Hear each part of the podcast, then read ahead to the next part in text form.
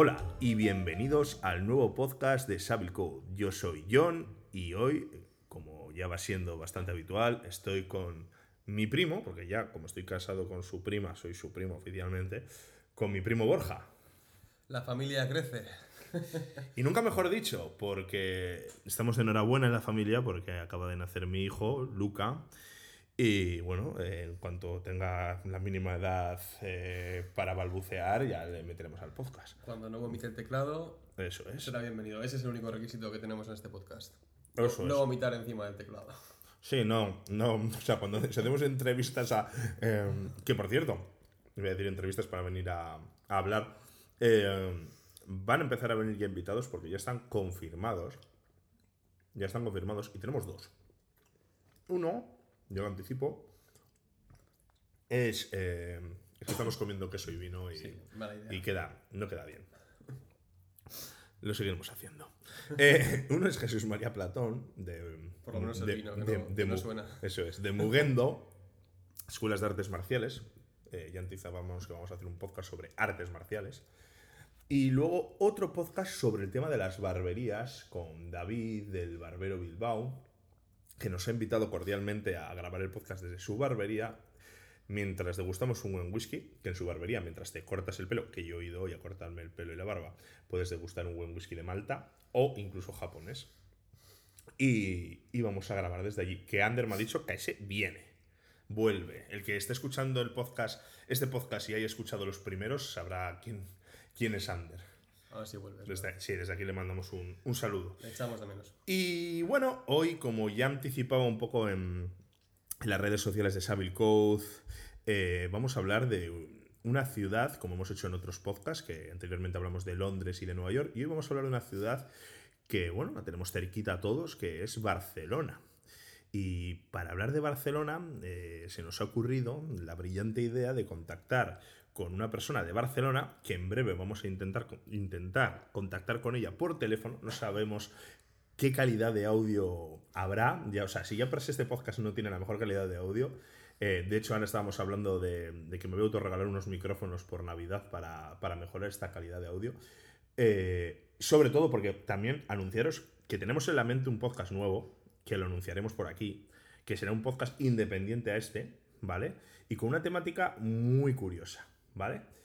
Eh, bueno, mm, después de este mini anuncio que no va a ninguna parte de momento, solo es humo. Eh, bueno, para hablar de Barcelona vamos a hablar con esta persona también, o lo vamos a intentar. Y de mientras nosotros vamos a introducir el tema diciendo qué opinamos de, de esta ciudad a día de hoy. Borja. Pues eh, yo he estado en Barcelona cuatro veces. Eh, en ninguna de las cuatro estado mucho tiempo, siempre han sido viajes de fin de semana. Y la verdad es que siempre ha sido un poco de sentimientos encontrados. Eh, Amor-odio con Barcelona, ¿no? Las cuatro veces que he ido, he ido con cuatro personas diferentes. Y las tres primeras veces había ido con personas que nunca habían estado en Barcelona. Yo, yo incluido la primera vez que fui. Por supuesto, a lo mejor ha sido la última. Sobra- La última, sin sobra- embargo- Sobra decirlo. Fui con aquí el cousin Claro, por eso estamos grabando este podcast. Porque tenemos que, a ver, amortizar nuestras inversiones. Claro, ¿qué ocurre? Cuando vas tres veces a una ciudad por primera vez con gente que no ha estado, acabas viendo el Sota Caballo y Rey de las ciudades, ¿no? Que en Barcelona el Sota Caballo y Rey es espectacular, eso se da por sentado, ¿no? Pero he visto ya la Sagrada Familia tres veces, el Parque Güell tres veces, eh, las Ramblas tres veces, Montjuic tres veces, la Ciudad Olímpica tres veces, eh, la Barcelona tres veces, el Born... Eso me lo conozco. Y el problema que tengo con esta ciudad, y yo creo que le pasa a mucha gente, es que está tan masificada de turistas, da igual qué fin de semana del año vayas que a pesar de lo espectacular que es, te cuesta ver lo natural que hay detrás, ¿no? Porque también te cuesta encontrar un sitio para comer que consideres que no está enfocado al turismo, que no pienses que te van a dar menos, o sea, más, menos por más, ¿no? Al final sabes que te van a pagar, te van a cobrar de más porque hay turismo de mucho dinero allí y encima probablemente te estás comiendo o bebiendo cosas para turistas. Entonces yo echaba en falta, después de estos viajes, conocer una Barcelona un poquito más del día a día, de, oye, ¿dónde vive la gente en esta ciudad? no pueden vivir en las Ramblas, evidentemente, ¿no? Entonces, esa parte de Barcelona a mí me faltaba. Y entonces eh, tenía una visión de Barcelona demasiado agobiante, no me terminaba de gustar, eh, porque es que daba igual por donde te movieses, estaba rodeado de turistas.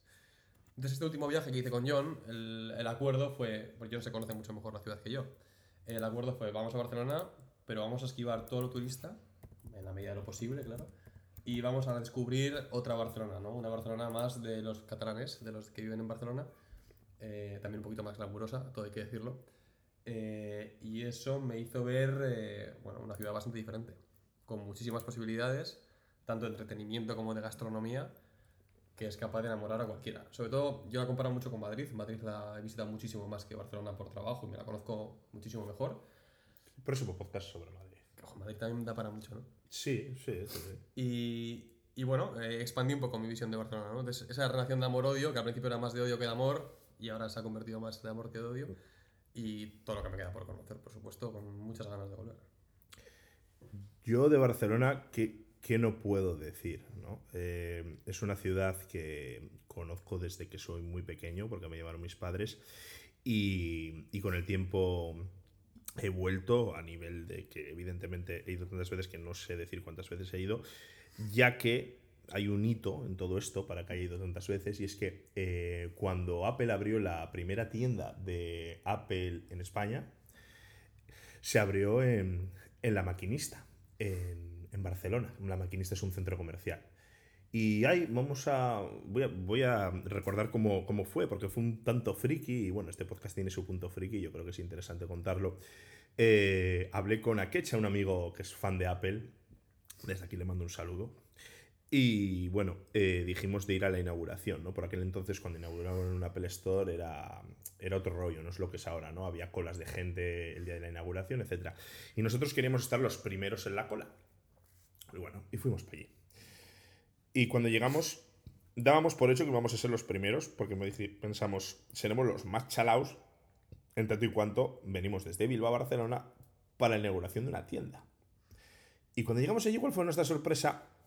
Que había una persona en la cola que estaba el primero, que se llama. Bueno, no voy a decir el nombre, es una persona que le gusta mantener su anonimato. Le, le llamaremos Desmond, que es su seudónimo en internet. Y, y bueno, eh, esta persona era la número uno en la cola. Y bueno, eh, empezamos a hablar y no es que nos hiciésemos amigos. O sea, a día de hoy le tengo guardado como brother en el móvil. Podéis imaginar, ¿no? Es una persona con la que hablo prácticamente todos los días, eh, sin duda todas las semanas. Y bueno, soy el padrino de su hija, o sea, tenemos una relación muy estrecha. Y ese punto de inflexión con esta persona eh, decantó la balanza de que yo fuese a Barcelona tantas veces, ¿no? Eh, a raíz de, todo ello, pues conocí a más personas como, por ejemplo, Ángel, que es la persona que va a entrar luego, eh, si Dios quiere, en el podcast por, por vía, teléfono, llamada telefónica. Y bueno, pues, pues son grandes amigos de Barcelona, eh, Ángel, Tony, Jauma, pues, pues unos cuantos amigos de Barcelona que me dejaré miles, eh con los que tengo bastante relación y cada vez que voy allí, pues, pues quedo con ellos. Eh, de hecho, un gran amigo, Canas, que no se me olvide, eh, el, el, marido de, de Maripilis, amiga mía de Barcelona también, que falleció y era un gran amigo mío de Barcelona y con el que tengo grandes recuerdos de grandes noches por allí. Y que él, y esto es el tema que quería introducir ahora con esta introducción de Barcelona, me hablaba mucho de la Barcelona dorada. ¿no? ¿Cuál es la Barcelona dorada? La Barcelona de los años 90, de los Juegos Olímpicos. Era una Barcelona que era punta de lanza de Europa, incluso en muchas facetas del mundo. Fue una, una, Barcelona brillante. Quizás Madrid le ha adelantado por la derecha en los últimos años en ciertos aspectos, pero creo que, que se está poniendo otra vez las pilas la ciudad. Me parece. O sea, yo tengo esa sensación cada vez que voy que la ciudad se vuelve a poner las pilas y quiere retomar el, el trono que merece, ¿no? Eh, aunque Madrid de momento siga avanzando a pasos agigantados en temas de ocio, en cuanto a bonita no le gana. Ciudad como ciudad, Barcelona es la segunda más bonita de España. La más bonita es Donosti, por supuesto. Eh, y, somos, y soy de Bilbao, me cuesta reconocerlo, pero para mí es Donosti. Casi me da un ictus. Casi te da un ictus, pero para mí es, es, así. Es la ciudad más bonita, digo, ¿eh? no la más interesante, no la más, la más bonita. Y, bueno, Barcelona es eh, fantástica y creo que volverá a ser lo fantástica que fue en los 90. A partir de ahí, eh, bueno, eh, hay una serie de barrios y zonas, como son el barrio de Gracia, el Gótico, el Born, la Villa Olímpica, que en el último viaje con Borja, y ya retomo un poco este viaje, pues bueno, Eh, estuvimos por, por allí, eh, dimos múltiples paseos, fuimos a diferentes tiendas, a diferentes restaurantes, diferentes bares, y hoy queríamos hablar un poquito también de eso, ¿no? De esa Barcelona viva, de esa Barcelona de la hostelería, de esa Barcelona del pequeño comercio que hace cosas bien hechas, ¿no? Entonces, eh, por hablar un poquito de, de esa Barcelona, Borja, ¿con qué te quedas de, de, estos, de esos días que, que fuimos allí? Empezando, por ejemplo, por, la gastronomía. Cuéntanos un poco qué experiencia tuviste gastronómicamente hablando. Bueno, eh, todo el mundo sabe que Cataluña, al igual que el País Vasco, desde el, punto de, desde el punto de vista de la gastronomía, sobre todo de la cocina moderna, son puntas de lanza, ¿no? Tenemos ahí los mejores restaurantes del mundo, o varios de los mejores restaurantes del mundo. Tú tienes más experiencia que yo, y yo te dije que quería ir a Barcelona a comer un sitio bueno. Eh, anda que no hay sitios en Barcelona para comer. Sitio bueno de, de, pagar, ¿eh? O sea, hablamos de un sitio que no me importaba hacer la inversión, decir, vamos a disfrutar comiendo algo especial. Y, y te, te, dejé elegir a ti, porque has estado en muchos sitios buenos, y decidiste elegir Alquimia. ¿Por qué? ¿Por qué? ¿Por qué Alquimia, no? Es la pregunta, porque eh, hay sitios de tres estrellas Michelin en Barcelona espectaculares, hay de dos estrellas Michelin. ¿Este es un sitio de una estrella, si no me equivoco? Sí, sí, sí, pero bueno, igual dos. tiene, igual tiene dos. Bueno, es lo de menos, las estrellas es, eh, eh, es propaganda. Yo creo que tiene una o dos. Tenemos aquí la web, eh, fíjate, tiene una, pero Una tiene y- tres soles Repsol. igual. Yo, yo en Barcelona he estado en, en restaurantes de tres estrellas Michelin, como es Abac, y bueno, está bien. Está Bueno, y bien. el Celler, que no está en Barcelona, pero bueno. sí, Girona, Girona es, bueno, el Celler es mi restaurante favorito del planeta, pero eso da para un podcast aparte. Eh, pero lo que he encontrado en Alquimia quizás no lo he encontrado en otros eh, que tienen más estrellas Michelin en Barcelona. O sea, yo mis dos restaurantes favoritos de Barcelona son Enigma y Alquimia, pero sobre todo Alquimia, porque considero que es un restaurante donde se respira mucha verdad. Es un restaurante, por hacerte una introducción, eh, que, por hacer una introducción, que fusiona un poco la, cocina tradicional catalana con una vanguardia muy bien pensada, pero sin tonterías, ¿no? No hay fuegos artificiales, no hay tal, solo hay sabor y producto, y desde mi punto de vista, no sé qué va a decir la Borja, mucha generosidad por parte de- del restaurante. A mí lo que más me sorprendió, eh, ya he dicho, no tengo tanta experiencia gastronómica como yo, pero sí que están bastantes sitios decentes, de estrellas Michelin, menús de degustación. Ha estado en. Este, acaba de ganar ayer a mejor restaurante Latinoamérica, los 50 Best. Ganó ayer ¿Ah, sí? Central. Sí, sí, porque venía. Es que el capullo venía de Central de Perú. Sí, sí. Eh, bueno, y eh, bueno, otros sitios de aquí de, de España, ¿no? Y, y he de reconocer que es uno de los sitios donde mejor he comido en mi vida. Eh, es cocina de vanguardia, por supuesto, con un grado importante de improvisación, lo cual se agradece. Les ves que están trabajando en tiempo real, es una cocina espectacular. En tiempo real, actualizando platos, adaptando platos a tus necesidades. Incluso nos sacaron platos que se les habían ocurrido sobre la marcha en base a otros platos que tenían. eh, que me dejó loco. Me dejó loco porque estás acostumbrado a tener un menú cerrado de 15 platos, 10 platos, en el que es sota, ca- no es sota caballo rey, son platos extremadamente elaborados, pero es el mismo para todos, ¿no? Y aquí, además, estuvimos hablando con el jefe de cocina. Xavi, que, que Xavi, que le, un- le- le dije ayer que íbamos a grabar. Ah, sí. Y con el gran Bernard, el tema del vino, que también vamos a hablar de ello. Eso va, pa- va para luego. Y la verdad es que nos estuvimos un buen rato hablando con él y nos dejó muy claro que la filosofía de- del restaurante es producto, ir cada día al mercado, ver lo que hay y adaptar el menú a lo que tienen. Y si a ti no te gusta uno de los ingredientes de un plato, pues eh, le dan la vuelta al plato en 10 minutos y el tío ahí te saca un plato nuevo espectacular que lo ha improvisado echando leches, ¿no? Eso por un lado, que se respira un poco esa verdad que dice John, de aquí no es un tío que ha hecho un menú y está viviendo de ese menú durante dos meses. Aquí cada día se hacen cosas diferentes porque hay talento detrás y eso me, dejó alucinado. Y segundo, el producto. O sea, hay un plato que es media langosta, tío, en un, en un menú de Michelin. O sea, y es el, el plato número 12 del menú. Y hay otro plato que tiene caviar beluga. O sea, es que es... Y son platos con- no contundentes, no son chuletón, pero son platos muy agradecidos en cantidad. A mí me sorprendió muchísimo. O sea, lo pagas, pero lo comes. Mm, y no siempre sales con esa sensación, ¿no? O sea, mucha generosidad. Y a mí eso me sorprendió muchísimo. Súper recomendable. Y aparte que el sitio es espectacular. es un sitio muy barcelonés. Sí, sin duda. Y aparte, eh, Jordi Vila, que es el, es el chef, eh, lleva ya muchos años en esto, ¿no? Es una persona muy reputada, sobre todo por los compañeros de profesión, que eso dice mucho, y un, ti- un tipo encantador que, que también tuve el placer de conocerle. Pero vamos con la parte mm, eh, del vino, porque creo que, que fue tu primer maridaje. Sí. Nunca he sido un gran amante del vino, o sea, Pero, pero... pero cada día más, porque ha llegado el podcast y me ha pedido un vino. Correcto. Estoy empezando a enseñar al paladar. No, es verdad, nunca había sido un gran amante del vino. Yo me veo un criancita y estoy feliz, no necesito grandes, grandes historias, ¿no? Y por eso casi nunca he hecho un maridaje, aparte de que te los cobran bien cobrados, no lo vamos a negar, un maridaje cuesta a veces tanto como el menú, o casi tanto como el menú.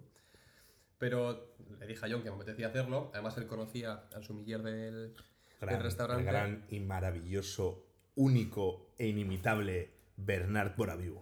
Claro, entonces fue una experiencia bastante única en ese sentido, porque ya digo, no tengo mucha experiencia, pero no es lo mismo que venga un tío y te saque una copa por plato, a que venga un tío o una tía, me da igual, y te saque una copa por plato o dos y te explique un poco el hilo conductor, la historia que hay detrás de la copa, cómo está construyendo su menú de vinos, ¿no? En este caso era un viaje por la cuenca del Mediterráneo. En este caso era un viaje por la cuenca, que al principio John y yo nos quedamos un poco diciendo, joder, pues todo vinos aquí Sí, italianos, españoles. de, de Valencia, eh, de, de sí, Cataluña. eh, y- y, y- y no nos dimos cuenta que la cuenca del Mediterráneo abarca muchísimo. Llega hasta Chipre, Y ¿no? llegamos- Este- y tomamos vinos hasta de Turquía. Túnez.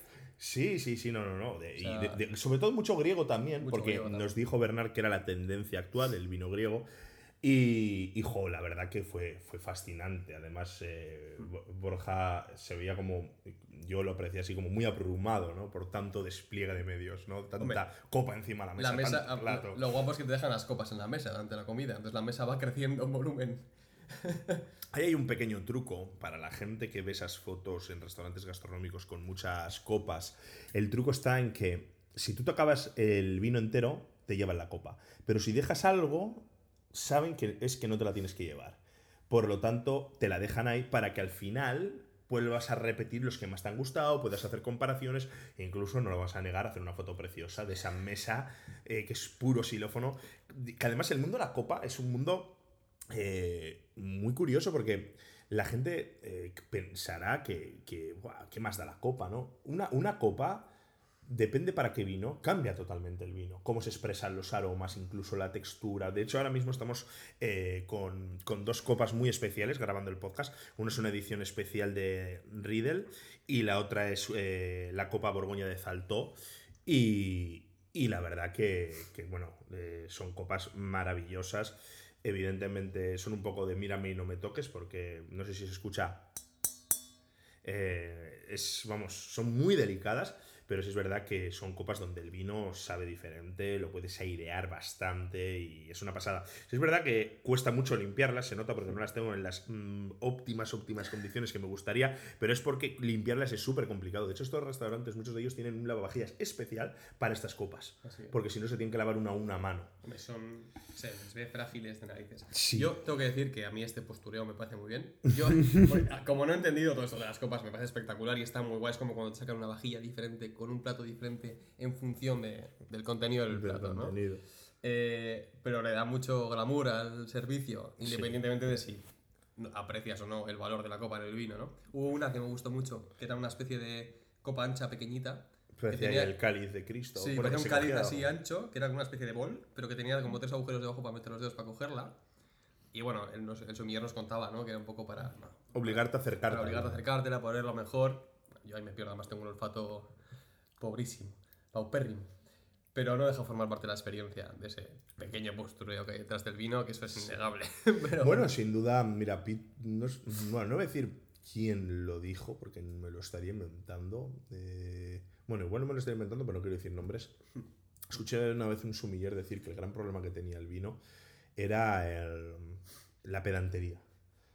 Y decían eso porque tú no puedes ser una persona que está tomándose un eh, moscato, decir, ah, estás viendo moscato, que eso es una mierda, ¿qué tal? Porque igual es la forma que tiene esa persona de introducirse en el mundo del vino. Porque hoy está bebiendo un moscato porque le gusta ese toque dulce y mañana le das un vendimia tardía de un vino concreto o un Sauternes o un tal y dice, oh, esto sí que me gusta. O un Riesling alemán dulce. Es decir, al final, eh, cuando tú vas a uno de estos restaurantes también, cuando hablas con el sumiller y le cuentas qué es lo que te gusta, él te puede trasladar a otra denominación de origen del planeta Tierra y darte algo similar para que digas, oh, me gusta esto. Este vino de Napa Valley tiene unas notas parecidas a esto que me gusta y esto que suelo beber en mi día a día. Y no necesariamente el mundo del vino tiene que ser caro. Es decir, hay vinos carísimos Y hay vinos mm, con un precio fascinante y que no. O sea, tú tienes que decir cuál es el vino que te gusta. No puedes determinarlo en función del precio. Es más, yo cuando hago maridajes no me gusta saber el precio de las botellas porque te sugestiona. Por lo tanto, bueno, de hecho, mira, uno de mis tragos preferidos es, eh, siempre lo digo, es Malus Mama, que es una sidra de hielo que se hace en Astigárraga y bueno, me parece que es fantástica. Hace poco conocí otra sidra de hielo que se hacía en el País Vasco, mm, Guregoso, no, no me acuerdo el nombre, la verdad, pero mm, era una caña, estaba muy buena. Igual no llegaba eh, al mismo nivel, eh, en, mi en, mi humilde opinión, que Malus Mama, pero, pero ostras, eh, ahí está, y, encima con un precio bastante mejor. Entonces, pues bueno, al final siempre es cuestión de conocer. Y por saltar un poco de, alquimia, ir algo más eh, del mundo retail igual, aunque mm, sigamos enmarcados en el, ámbito de, zampar, que sabemos que nos encanta zampar, eh, vamos a hablar de Young Cake. Ojo. Sí, porque es, un sitio, es un, un modelo de negocio que que admiro, que me gusta. Cuéntanos, Borja. Vale, pues eh, otro sitio que descubrí gracias aquí al, primo. Eh, un pequeño local de Barcelona, que creo que también está en Madrid, ¿puede ser? Pues vamos, a, lo sé. vamos a mirarlo. Ventajas de eh, tener el ordenador. Sí. Que se especializa en tartas de queso. Correcto. La tarta de queso es un mundo. Yo creo que todo el mundo que lo haya probado sabe que aparte que hay varios tipos y cada sitio te la ponen a su manera, eh, hay tartas espectaculares y tartas que son una basura. Yo que no soy muy de postres en general, aunque la tarta de queso me gusta bastante, eh, he de reconocer que me ha parecido espectacular. Barcelona parece, ¿eh? Es un sitio que vas, son todo tartas de queso, tienen las staples, las, las que tienen todos los días, y a veces tienen una, tarta de queso especial. En este caso, mensualmente. En este caso creo que era una tarta hecha con queso de torta de la Serena. Sí, correcto. Es que cada mes eh, van rotando eh, en función de pues, quesos que les van entrando. Pues un mes te puede tener un Blue Stilton, otro de un Parmellán, otro de un Idiazábal, y van cambiando. Tienen, como dices tú, las, las estáticas y luego tienen dinámicas que van cambiando. Y suele haber cola. Contigo creo que tuve suerte. Tuvimos suerte, fue un domingo. Sí, contigo no pillé cola. Y bueno, esperamos nada, esperamos cinco minutos. Eh, pero merece mucho la pena te pone la tarta, le dices qué triangulito quieres, te la pesa y te la cobra. Mm. Pagas, no sé, 4 o 5 euros, me da igual. Pero es una tarta melosa, al punto para que se te deshaga un poquito, pero que la puedas coger con. me pareció espectacular, súper recomendable. Oye, y para si tienes una cena en casa de amigos o una comida en casa de amigos y te apetece llevar el postre, aciertas seguro. Seguro. Y, y la verdad que, que, bueno, al final es un modelo de negocio sobre el que está pivotando mucho la hostelería, que es el monoproducto, ¿no? Mm y, seguro que voy a ir hacia allí. Eh, vamos a hablar también un poco... Eh, un segundo. Sí, di. Porque John me habla mucho de la tarta de queso de la viña de Donosti. Sí.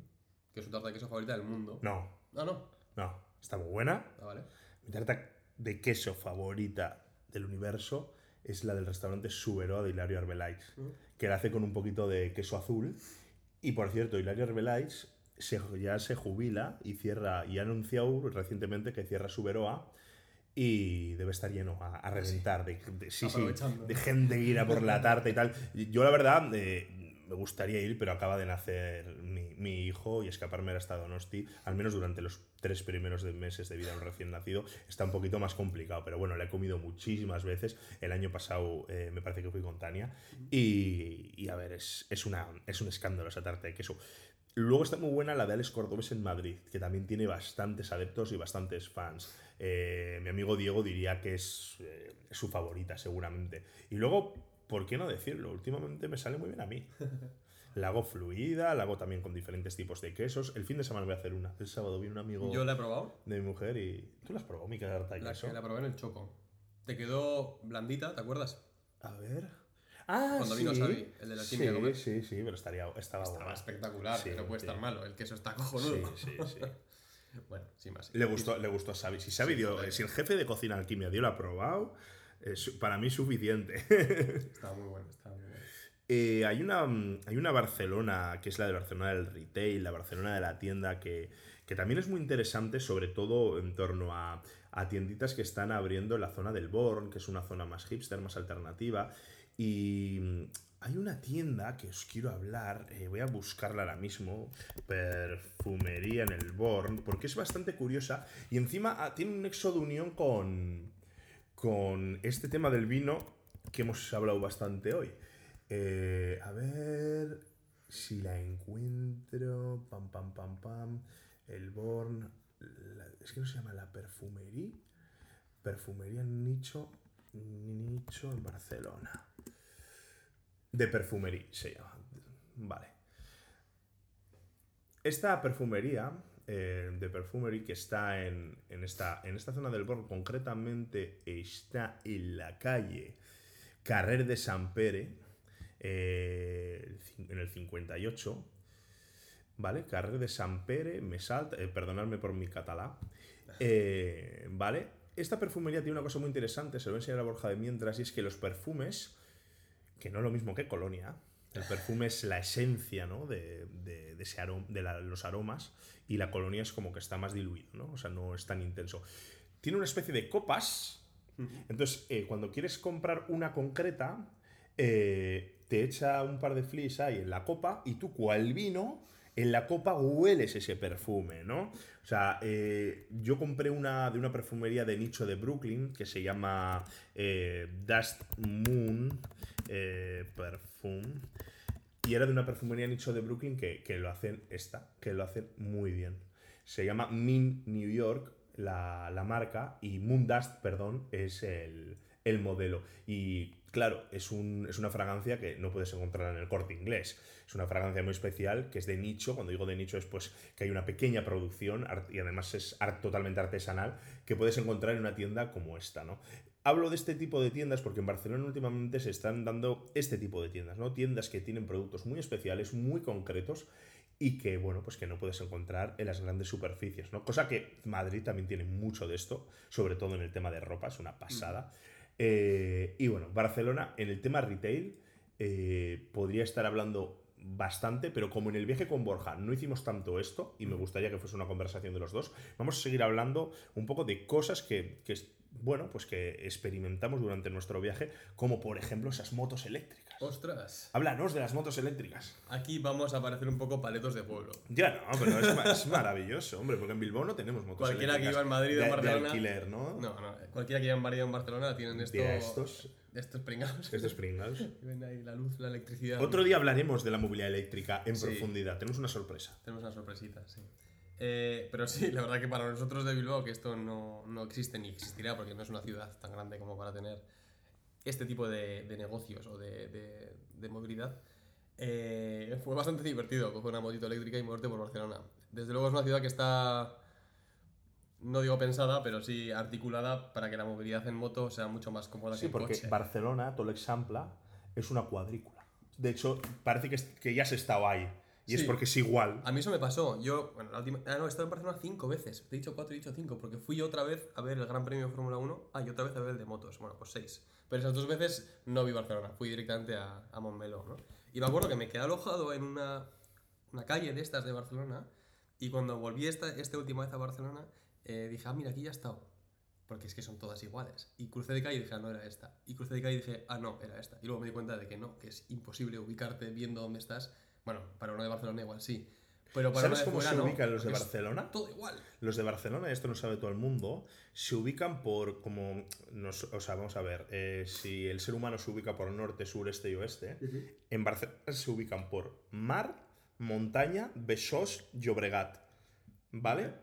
Porque eh, y está en cada uno de los puntos cardinales, ¿no? Vale. eh, tanto el mar, la montaña, la zona de, de Besós como la zona de Llobregat. Entonces, los catalanes, cuando quieren decir, eh, dicen, estoy en montaña con Besós, estoy en mar con Llobregat. Y eso, pues quiere decir, pues que estoy en la parte de- en la calle de abajo, pero si estoy en Llobregat, pues a, a la izquierda. Por ejemplo, ¿no? Es un ejemplo. Sí, es como decir norte, sur, este y oeste. Eso es. Pero muy visual, porque sabes siempre dónde está el mar, sabes dónde está Llobregat. Entonces, bueno, ya te orientas y sabes ir así, coger la calle hacia arriba o hacia abajo, ¿no? Eso es. Ahora vamos a hacer un experimento. Mientras Vamos a contactar con- Un, un corte. Estamos haciendo un corte porque nuestro contacto en Barcelona me acaba de decir que ya le podemos llamar. Vale. Entonces, vamos a llamarle y vamos a ver si funciona. Están en tren, en un tren. Es nuestro amigo Ángel, el llanero solitario de la gran urbe, el, ¿cómo se dice? El de Star Wars, es, muy, es, es este rollo, el, el que condució al milenario, eh, Han Solo. Han Solo, Han Solo de Barcelona. ¿eh? O sea, vamos a hablar con, con un auténtico crack. A ver quién es que, chihuahua. que le vamos a preguntar, le vamos a preguntar sobre cómo él ve Barcelona y cómo siente el Barcelona viviendo allí. Vamos allá. A ver si consigo. Voy a poner el speaker y lo vamos a poner a tope. Bueno, dicho esto, lo de la experiencia de las motos fue muy divertida. Y Muy la verdad es que hicimos un buen paseo, un poco peligroso para dos poco motoristas como nosotros en el tráfico catalán. Nos volvimos un poco locos, Tal cual. sobre todo en la rotonda de Plaza de España. Eso fue, fue divertido. A ver, a ver, estando tono. A ver, Hola, hola. probando. Hola, ¿qué tal? Estás en el aire, Angel. Venía- veníamos diciendo que te íbamos a preguntar cómo una persona de Barcelona siente la ciudad, qué destacaría de la ciudad y, y bueno, qué, qué- qué opinión te, te guarda Barcelona. Porque nosotros hemos estado diciendo que Barcelona tuvo una época preciosa en los años 90, luego parecía que se había quedado un poquito más rezagada, que Madrid le había adelantado en algunas cosas, pero que yo tenía la sensación de que otra vez se estaba poniendo las pilas la ciudad, ¿no? Y que, bueno, esa es, es un poco nuestras sensaciones, pero queremos saber qué opina un verdadero barcelonés. Vale, yo, yo soy barcelonés de adopción. Ah, ahora lo pone en mi pues yo creo que tengo sentimientos encontrados, la verdad. ¿Por qué? Porque es una ciudad muy bonita, es una ciudad que tiene barrios chulísimos, eh, tienes el mar, que tienes una piedra y ya está, como vosotros en Bilbao, pero también se ha masificado muchísimo a nivel de, turismo. Y, mira, tengo que compararla con Bilbao, que, me encanta como ciudad, eh, cómo está diseñada y cómo son los barrios. Y, ahora, mira, lo venía pensando, ahora venía, he cogido el tren, venía por las calles y están a, reventar el turismo. Que es bueno, pero creo que eso ha hecho que la ciudad pierda ese, Identidad. exacto, total. Y, y, y te pasas por, por, por las tiendas de souvenirs y hay souvenirs que no pertenecen a la ciudad de Barcelona. Son de otras ciudades de España, con respeto, Sevillanas. pero que no pertenecen. exacto, exacto, que dices, wow, sí que hay tratados flamencos, muchos en Barcelona, pero dices, eh, ¿pertenecen a esa ciudad? Eh, Eso es lo que yo te diría, eh, que no lo cambiaría por nada del mundo. Eh. Yo ahora vivo en el gótico, estoy al lado de Plaza Santa Jaume, es increíble, pero me falta ese toque, no sé, un poco más, eh, no sé, diferente a lo que estamos eh, Tú vives en el centro, siempre barrio, centro, barrio o sea, gótico, puro centro. La gente que vive un centro. poquito más alejada, entonces te comes el turismo en- Claro. en, la cara.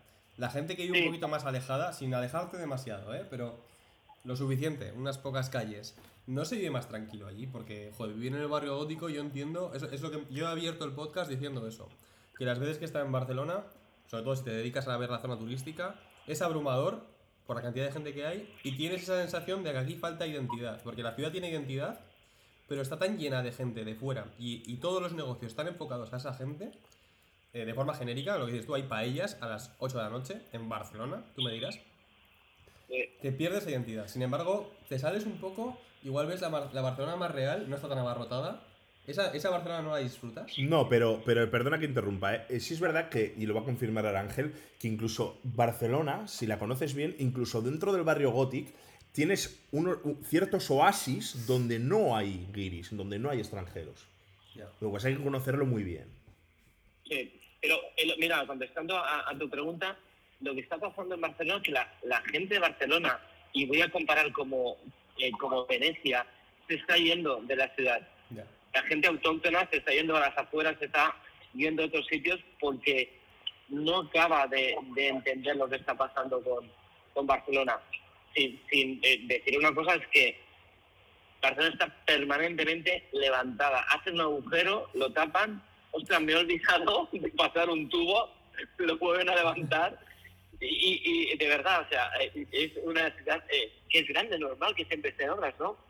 Pero creo que le falta ese toque. Y vuelvo a comparar con Bilbao o otras ciudades, ese toque de, de identidad y de ciudad cosmopolita que lo es, a nivel creativo, musical, de exposiciones, pero y mm, falta algo.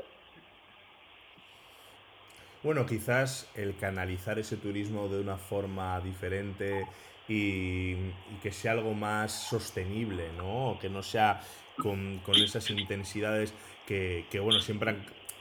También es verdad que siempre ha caracterizado a Barcelona. También es verdad que quizás Barcelona siempre ha sido una ciudad bastante turística a partir de los Juegos Olímpicos, ¿no? Sí, totalmente. Ahora ha sido el 30 aniversario que se celebró también. Y la Barcelona del 92 eh, puso a Barcelona en el mundo.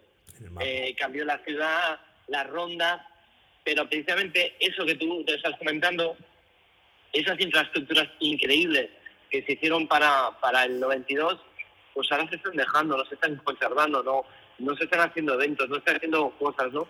Y también tengo la razón en el que tú que has bajado también, John, muchas veces a Barcelona, hay rincones o hay sitios en que lo vas y te desconectas, ¿no? Y, y sigues viviendo esa esencia. Mira, eh, yo, como tengo 55 años, y por primera vez ahora en verano fui a la Sagrada Familia.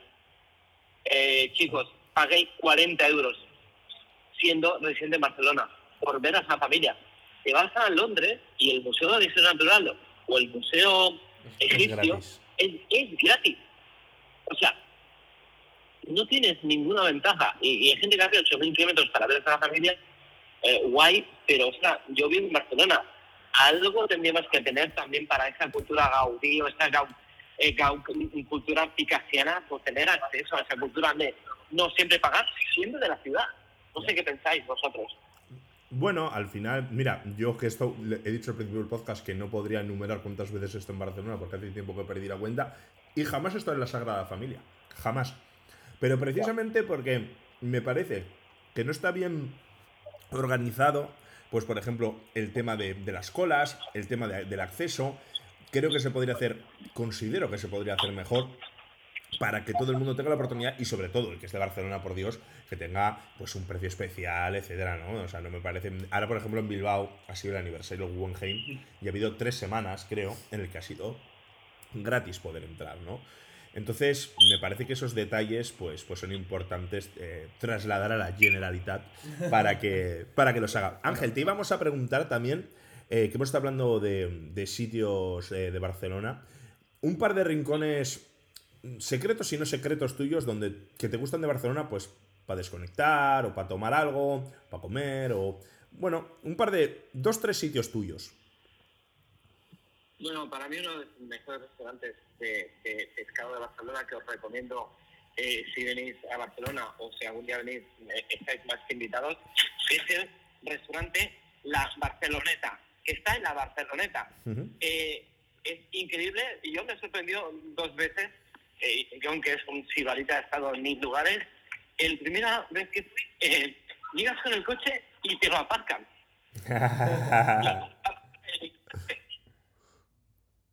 Se ha perdido un poco. Se nos fue. Vuelve, vuelve, estás volviendo, es que se va, se va un poco la cobertura. Ah, bueno, mira, que, que, que apartan el coche. Da igual que vayas con un eh, Citroën C3 como el mío o vas con un coche. Y una cosa que me sorprendió fue que acabas de comer y lo ves visto una vez, vienen y te recogen las migas con, con como una especie de como de recogedor eh, instante. Ahí si venís tienes que probar la, la, las mil hojas de crema que hacen el mismo día, increíble, totalmente recomendable. Y luego un sitio que es verdad que se ha masificado, que es los búnkers del Carmel. No sé si habéis estado, yo tú has estado. Eh, me suena que sí, eso está en la parte, en la parte alta, ¿no? Exacto, es una zona donde había unos, unos búnkers, había unos cañones antiaéreos Sí. y eh, tienes Barcelona a tus pies. Eh, es una puesta de sol increíble. Gracias a Dios no se paga. Eh, también es un poco masificado, pero un atardecer, como ves, que la huella cuando se va el sol, Barcelona, va desapareciendo la luz eh, del sol y ves la luz de los edificios, no sé, la Torre Alpar, el, el, eh, la, la Torre Mafre o el Hotel Ar, eh, eso totalmente recomendable. ¿Qué, re- qué recuerdos el Hotel Arts? Sí, sea, esa planta. ¿Qué te iba a decir? Hay, hay un rincón, hay un sitio que yo lo conozco por ti, que a mí me gusta mucho, que es un hotel que está en, en la- eh, también en la parte alta de Barcelona, y es un hotel donde puedes desconectar totalmente, porque está como apartado de todo. Las vistas que tiene son geniales y creo que sabes de qué sitio estoy hablando, ¿no, Ángel?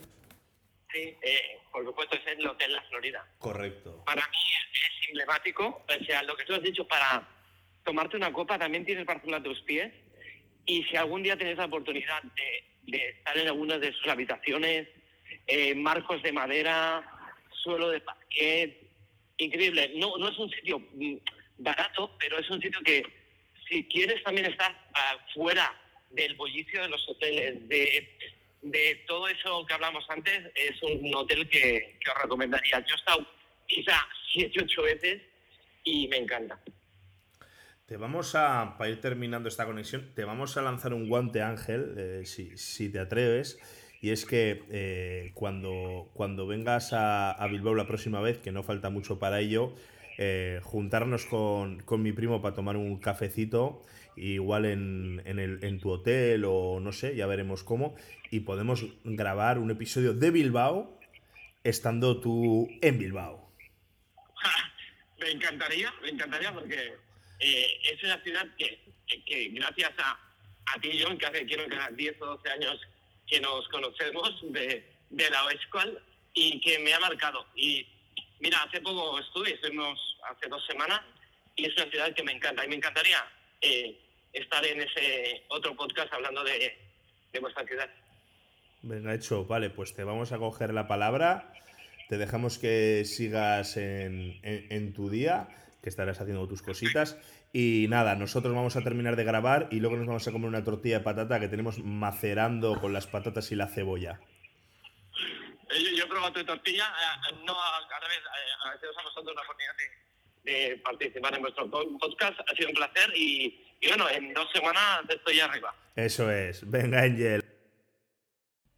Bueno, después de hablar con Ángel, eh, hemos seguido grabando Borja y yo, pero después al pasarlo me he dado cuenta que había un problema en la grabación, no se escuchaba del todo bien, por lo tanto he decidido seguir grabando eh, en solitario, haciendo un poco alusión a, los tres aspectos del podcast que quedaban, que, de, de los cuales he hablado con Borja. Es una pena porque no es lo mismo, pero bueno, allá voy. Eh, voy a hablar un poco, está, hemos hablado Borja y yo para cerrar este podcast de la noche barcelonesa. Eh, sí es verdad que hemos recalcado también que quizás este no es el podcast que, muchos esperabais en el sentido de que igual queréis que íbamos a hablar más de arquitectura o de arte o de otros aspectos de Barcelona. Nos hemos centrado en este aspecto porque bueno, fue la experiencia que compartimos Borja y yo y, y les la hemos querido trasladar. Pues eh, vamos a, cerrar el, podcast hablando de, dos, tres sitios. Uno es eh, la coctelería Paradiso, que muchos conoceréis porque acaba de ganar, se acaba de coronar como mejor bar del mundo, mejor coctelería del mundo. Es una coctelería que, como bien ha dicho Borja eh, en, la grabación que, he tenido que eliminar, bueno, pues, pues empaña un poco la experiencia el que tengas que esperar hora y media pero bueno, eh, una hora y media es un estimado, ¿eh? a veces esperarás menos, a veces esperarás más. Pero sí es verdad que se espera para entrar, haces cola. Pero una vez que estás dentro es, es fantástico. Todos los cócteles son una pasada, todos tienen una performance brutal. El precio medio ronda entre los 10 y 13 euros, o sea que está muy bien. Y, y todos los cócteles son excepcionales. Nosotros, pues bueno, queríamos eh, probarlo todo ya que habíamos estado mucho tiempo en la cola y no sabíamos cuándo íbamos a volver, ni si íbamos a hacer otra vez la cola, y decidimos probar pues toda la carta, básicamente. Y probamos todos los cócteles, evidentemente no nos los bebimos enteros, porque saldremos de allá, hubiésemos salido de ahí a cuatro patas, pero, pero bueno, los probamos absolutamente todos y, y bueno, fue una pasada.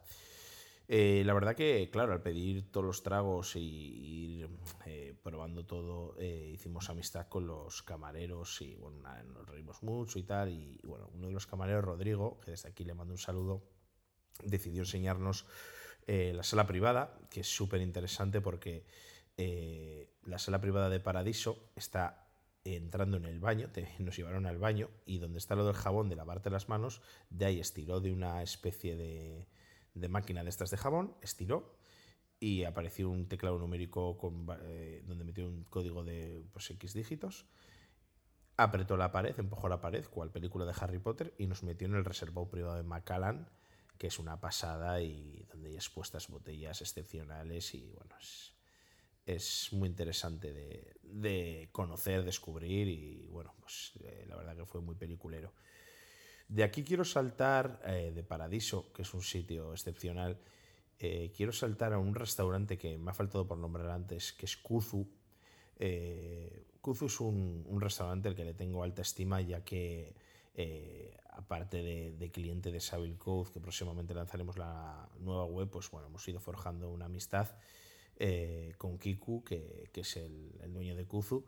Y Kiku es un, tipo maravilloso que viene de, disfrutar de Barcelona, eh, del, restaurante Disfrutar, que está en la, en la 50 es muy bien posicionado y es un restaurante eh, que derrocha técnica.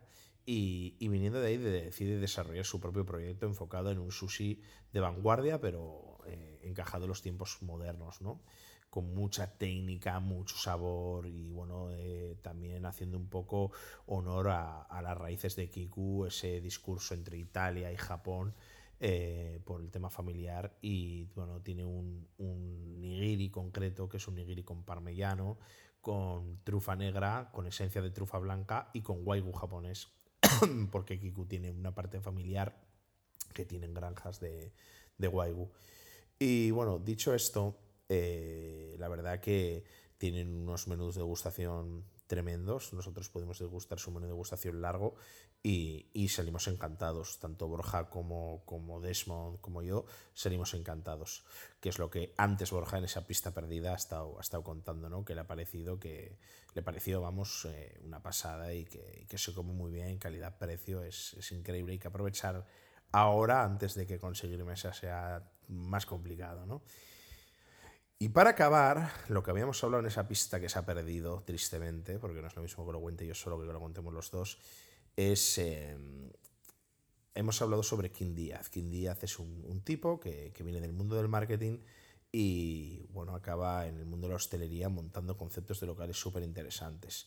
Hasta tal punto que llega a tener su propia zona, donde tiene varios locales como el Barmut, el Entrepanes Díaz, el Multiclub, y en su día tuvo el Mutis. Vamos a empezar por el Barmut, porque el Barmut es una especie pues, de.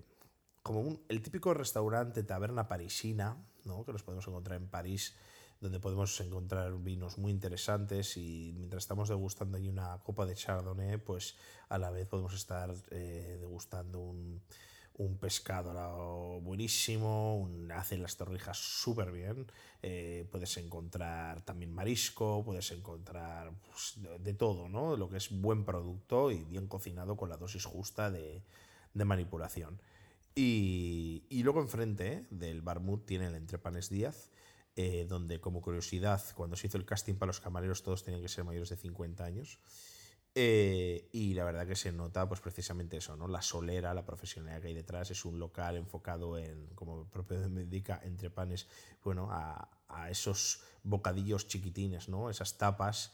Eh, y luego, bueno, pues otra serie de tapas eh, clásicas e incluso alguna un, poco, eh, un poquillo más moderna. Me acuerdo de unas gambas al ajillo que comimos súper ricas y de algún boca, bocadillito súper chulo y la verdad que está muy bien. Y luego Multiclub, que está junto a Entrepanes Díaz, es una especie de lugar canalla, de fiesta, de, de, de noche, de cóctel, de jazz, de bandas, de, de, cortina cerrada. Bueno, está, está muy bien.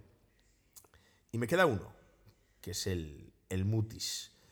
El Mutis era el local que, que cerró, pero que en su día, eh, cuando lo abrió Kim, pues posiblemente fue el primer speakeasy, primer local clandestino de, de España. Estaba alojado en un piso encima del Barmut, ahí en el Exampla, y cuando llegabas había una persona en el hall del... Bueno, en el, lo que es el...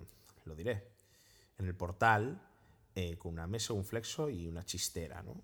Estaba vestido así como smoking. Y sacaba la chistera un walkie-talkie y decía eh, el nombre de la persona, en mi caso John. Eh, John y su compañía ya han llegado, cambio. Shh. Y hablaba por el walkie-talkie, bajaba quien Díaz a recibirte, te subía al piso, que era un primer piso, te, te decía que había que estar en silencio tocaba un código de como en el paradiso de, de, varios dígitos en a lo de la puerta y te decía bienvenidos a mi mundo entrabas y entrabas en una especie de bueno de, fiesta del gran Gatsby no era una cosa brutal. eh, un escenario pequeñito donde había siempre música en directo, sofá chester, un, eh, coctelería, una pequeña cocina bien entendida, con cuatro o cinco cosas bien hechas, sin demasiada parafernalia, pero muy bien hecho.